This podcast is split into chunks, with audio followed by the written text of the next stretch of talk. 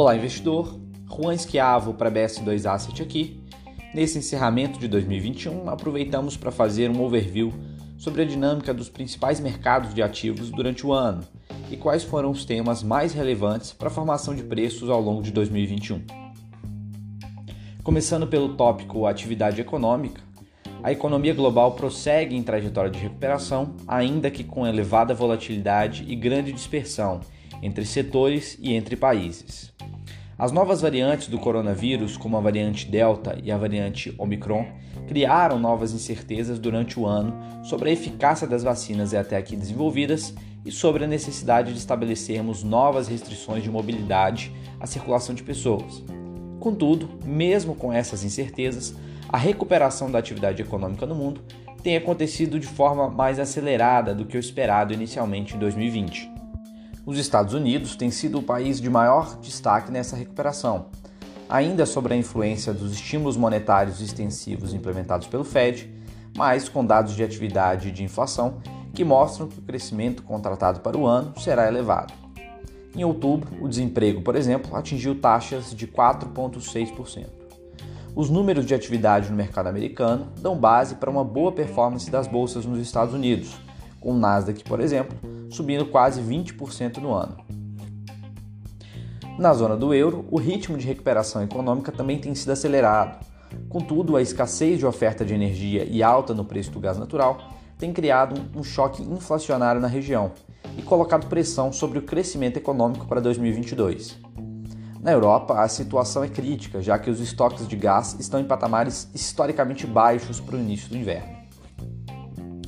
Nos últimos meses, o mercado imobiliário chinês foi tema constante no noticiário em função dos riscos envolvendo a incorporadora Evergrande.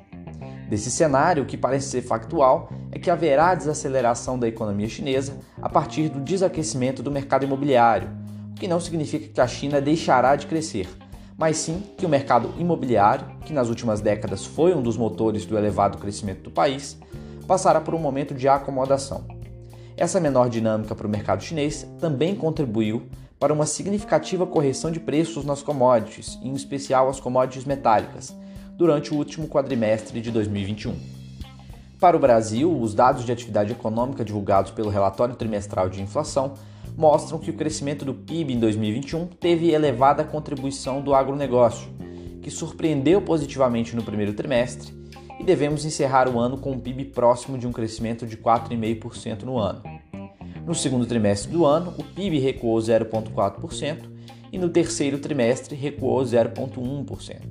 Desse modo, no encerramento do terceiro trimestre de 2021, o PIB encontrava-se 0,1% abaixo dos níveis pré-pandemia.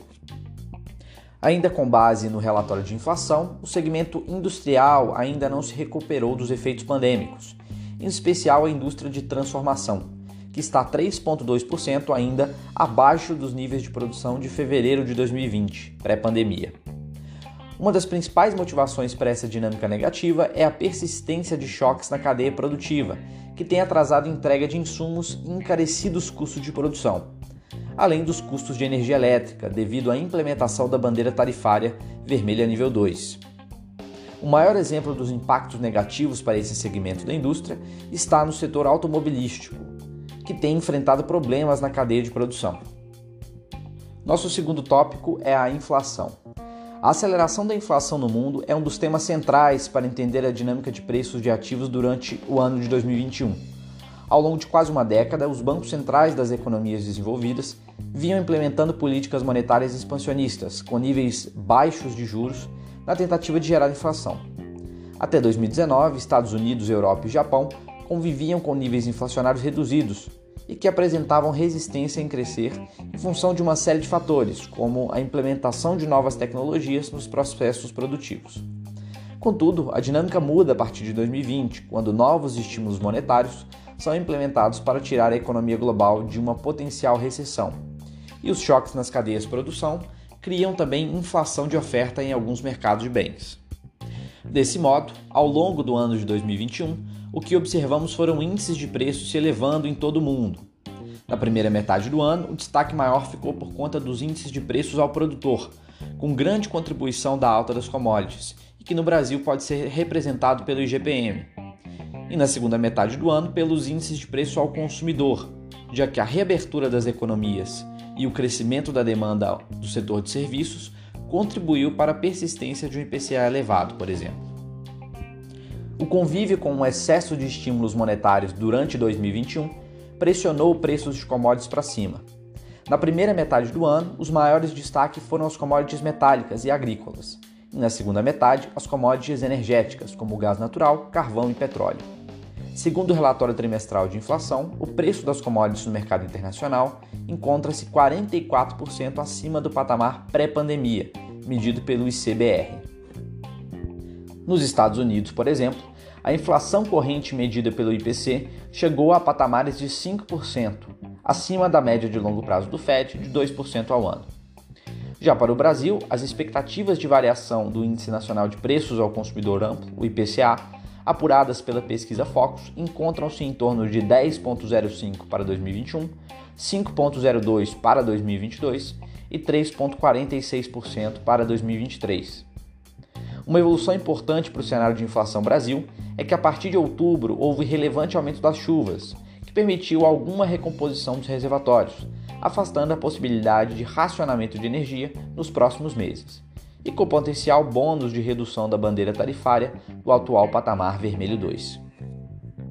De uma forma geral, a persistência de níveis inflacionários globais mais elevados torna as condições financeiras mais desafiadoras para as economias emergentes como o do Brasil.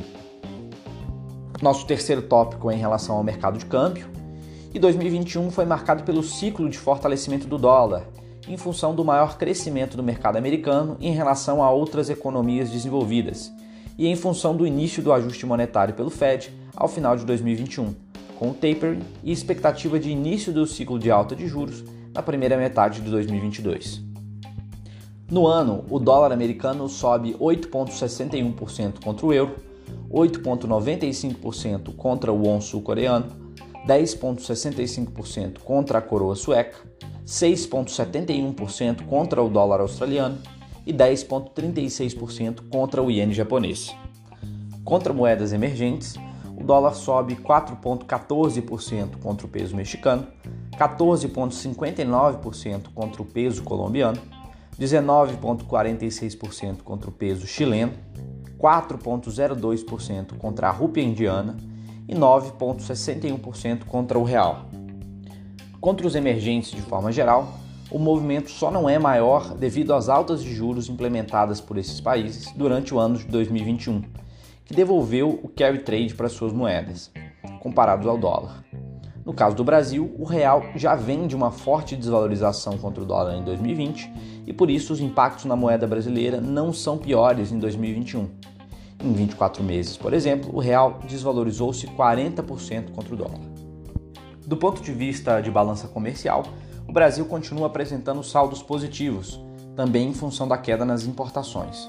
E durante o ano contou com choques favoráveis nos preços de nossa cesta de exportação, com as altas do preço da soja, carne bovina, café e outras commodities, o que favorece os termos de troca do real em relação a outras moedas. Contudo, apesar dos fundamentos favoráveis a um dólar mais baixo, o prêmio de risco da economia brasileira tem mantido o patamar de câmbio elevado e deve permanecer enquanto a inflação e o cenário fiscal de longo prazo não forem ancorados. Nosso quarto tópico é o mercado de juros. No Brasil, o ciclo de alta de juros foi bastante acelerado em 2021 em função, primeiro, da aceleração da inflação e necessidade de ancorar a expectativa de IPCA para os próximos anos, e segundo, da incerteza política e fiscal às vésperas de mais um ciclo eleitoral, o que promove o aumento do prêmio de risco do país. Encerraremos 2021 com 9,25% de juros, patamar 7,25% superior ao nível inicial de 2% ao ano que rodamos no primeiro trimestre. Para o próximo ano, o Copom já contratou nova alta de 150 basis points para a reunião de fevereiro, o que levaria os juros para o patamar de 10,75%. Contudo, uma evolução mais favorável da dinâmica inflacionária, como já aconteceu na divulgação do IPCA de novembro de 0,95%, abaixo da expectativa do mercado, pode contribuir para um aperto monetário de menor intensidade. A despeito disso, mesmo que a dinâmica inflacionária melhore, ainda temos um ano eleitoral desafiador e incertezas em relação ao quadro fiscal que corroboram para que os juros estejam em patamar acima do neutro para a economia brasileira durante 2022. Apesar do elevado nível de juros no curto prazo, na parte longa da curva de juros, o mercado começou a precificar patamares mais reduzidos de juros e inflação, em função da ociosidade de fatores produtivos da economia brasileira.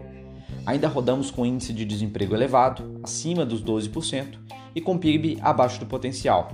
Além disso, temos um balanço de pagamentos favorável e grande volume de reservas internacionais. Desse modo, a maior pressão sobre os juros vem do lado fiscal e riscos de implementação de uma política fiscal expansionista, que impeça a convergência do déficit fiscal no médio prazo.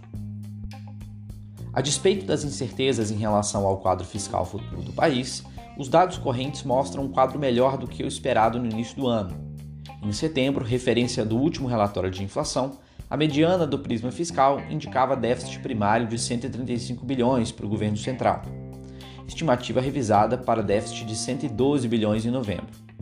Além disso, no início de 2021, esperávamos encerrar o ano com uma relação dívida-PIB próxima de 90% e devemos encerrar mais perto dos 80%. O ciclo de ajuste monetário tem sido uma constante para as economias mundiais, sejam os países desenvolvidos cortando seus programas de compra de títulos, como Estados Unidos, Japão e Reino Unido, ou países emergentes que já subiram significativamente seus níveis de juros durante o ano, como Brasil, México e Rússia. A exceção a esse movimento é a Turquia, que desde março deste ano vem promovendo um programa econômico heterodoxo de corte de juros, com a finalidade de acelerar a atividade econômica do país, mas que já convive com índices de inflação superiores a 21% ao ano. Bom, esses foram os principais comentários de cenário e ficamos à disposição para discussões mais aprofundadas sobre os temas levantados aqui. Lembrando que nesse comentário constam apenas leituras de mercado e não expressam necessariamente sugestão de investimento. Obrigado, investidor, e ótimos investimentos.